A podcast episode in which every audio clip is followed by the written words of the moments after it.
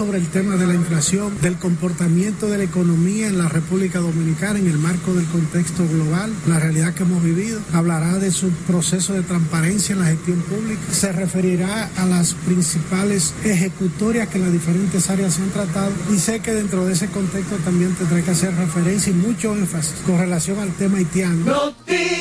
El vocero de los diputados del Partido Fuerza del Pueblo, Omar Fernández, dijo este viernes que espera que el presidente Luis Abinader aborde los temas urgentes que afectan a la República Dominicana en su discurso de rendición de cuentas este 27 de febrero. Sostuvo que el mandatario no solo debe limitarse a exponer qué hizo el año pasado, sino a decirle a la nación lo que hará en lo que resta de su gobierno. Bueno, lo que esperamos es quizás lo que espera el propio pueblo dominicano, y es que el presidente aborde los temas urgentes y acuciantes en la República Dominicana. No solo que se limite a decir lo que ocurrió en el año 2022, desde el pasado 27 de febrero, sino también qué terminará de hacer en este año y tanto que le queda de gobierno. Para más detalles visite super7fm.com. La Super 7.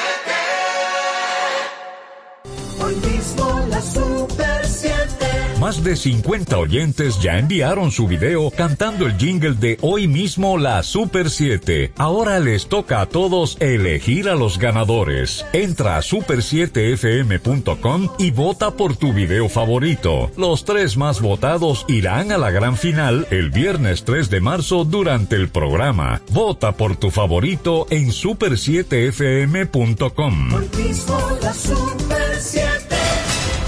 A continuación, ahora la Super 7, con Salvador Sánchez, Anibel Carrosario, Joana Parra, Carlos del Pozo, Luis José Chávez y Bernardo Núñez. Ustedes en este viernes, hoy es viernes y la gente lo sabe, 24 de febrero del 2023.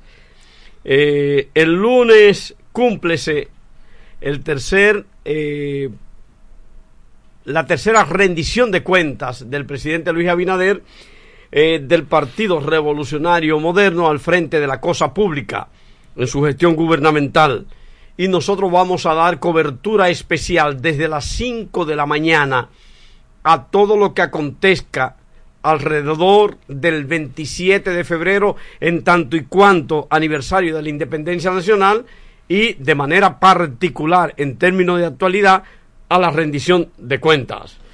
Buenas tardes, Carlos del Pozo. Feliz tarde, Salvador Sánchez, Bernardo Ah, caray. Núñez, Luis José Llegó Chávez.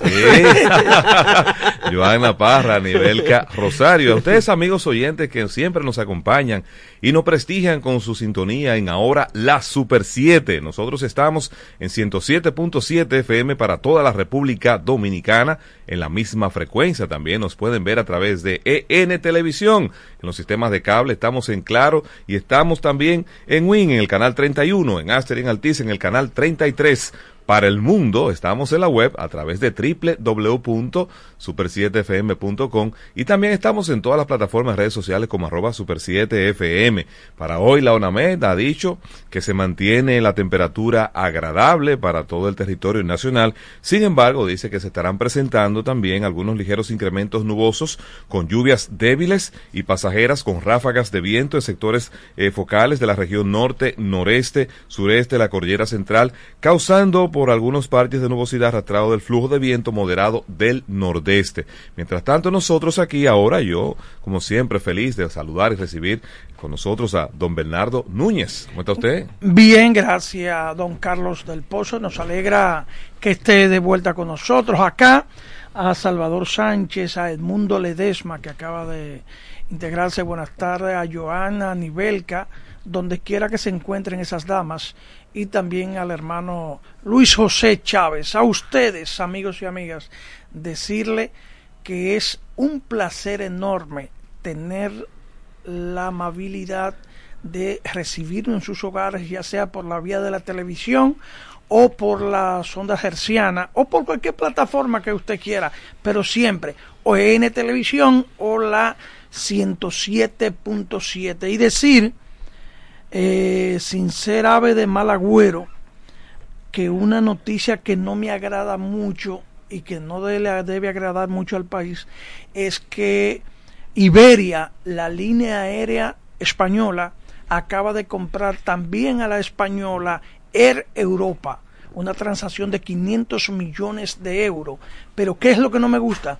Que por mucho tiempo Air Europa ha estado supliendo los vuelos de Iberia